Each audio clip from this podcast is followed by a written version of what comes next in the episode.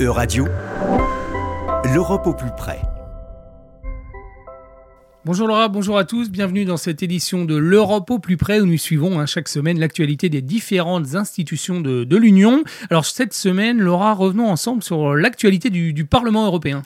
Bonjour Ulrich, bonjour à tous. Oui, les 107 eurodéputés euh, se sont retrouvés à Strasbourg pour la session plénière du 12 au 15 septembre 2022. Une session de rentrée marquée par une actualité, comme on le sait, très lourde sur fond de guerre en Ukraine, mais aussi de hausse de l'inflation, des prix de l'énergie, notamment de l'électricité, et d'une hausse du coût de la vie en général. Alors cette session a également été marquée hein, par le traditionnel discours sur l'état de l'Union, prononcé euh, ce mercredi par la présidente de la Commission européenne, Ursula von der Leyen. Oui, habillée aux couleurs de l'Ukraine et en présence d'Olena Zelensky, et avant de se rendre à Kiev, Ursula von der Leyen a détaillé ses priorités pour l'année à venir. Et un discours, hein, on l'imagine, donc largement euh, dominé par le conflit ukrainien et ses euh, conséquences. Oui, Ulrich, la présidente de la Commission a promis que l'Ukraine continuerait de recevoir un soutien euh, indéfectible de l'Europe et qu'elle ferait euh, tout pour maintenir une très grande fermeté face à Moscou. L'ex-ministre allemande a également présenté des dispositions visant à atténuer une des principales conséquences de cette guerre, l'augmentation inédite des prix de l'énergie. La présidente de la Commission a notamment euh, évoqué un plafonnement des revenus des producteurs d'énergie.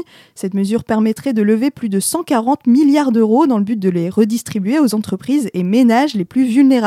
L'accent a également été mis sur la volonté d'investir davantage dans les énergies renouvelables et l'hydrogène afin de réduire la dépendance de l'Union européenne à l'égard des combustibles fossiles venant de l'extérieur. Une banque de l'hydrogène a d'ailleurs été annoncée. Alors Laura, on le sait, hein, ce discours est traditionnellement suivi d'un débat avec les, députés, les chefs de groupe.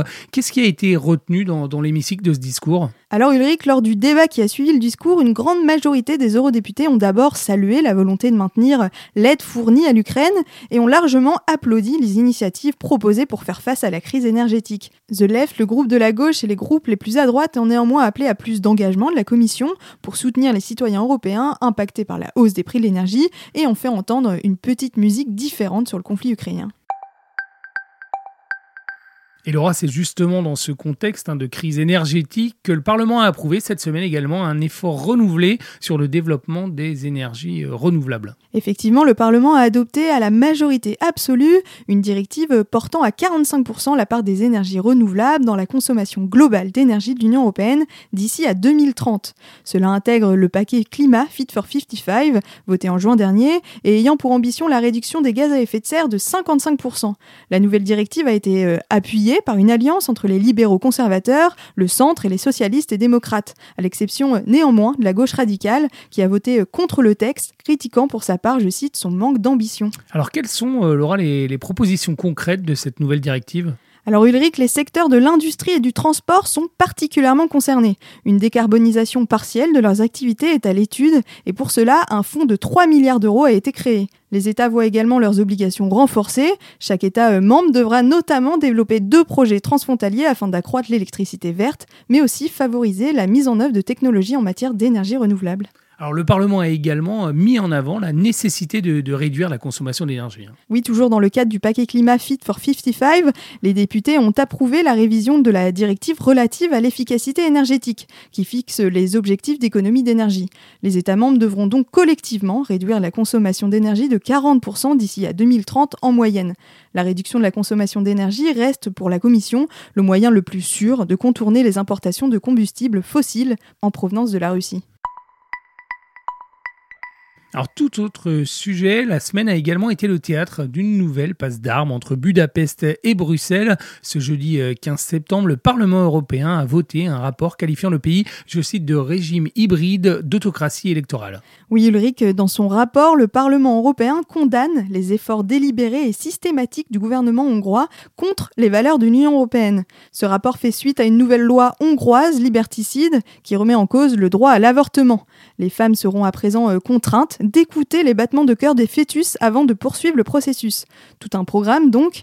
Dans leur rapport, euh, les députés européens, préoccupés par l'état de droit en Hongrie, exigent que les fonds de relance soient suspendus jusqu'à ce que le pays s'aligne sur les décisions de justice. Un nouvel épisode hein, dans des tensions récurrentes entre la Hongrie et l'Union. Effectivement, Ulrich, la passe d'armes entre l'Union et la Hongrie dure depuis quelques années déjà. En 2018, par exemple, le Parlement européen avait enclenché une procédure à l'encontre de Budapest pour risque de violation grave des valeurs européennes. Depuis son retour au pouvoir en 2012, Viktor Orban et son parti euh, multiplient les entorses aux règles européennes, mais aussi à l'indépendance de la justice, tout cela dans une atmosphère euh, de corruption très présente. Et c'est justement euh, l'inaction européenne sur ce sujet que, critique le Parlement. Hein. En effet, le Parlement a insisté lourdement sur le fait que les institutions doivent agir, mais aussi rendre des comptes.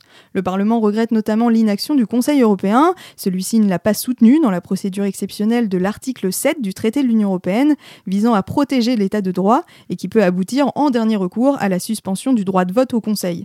Pour ce qui est de la Commission, les députés font pression pour que l'exécutif euh, avance sur le mécanisme de conditionnalité budgétaire lié au respect de l'état de droit. La Commission devrait se prononcer le 22 septembre sur l'état d'avancement des discussions. Eh bien, merci Laura et merci à toutes et à tous pour votre attention. C'était l'Europe au plus près. À retrouver sur euradio.fr.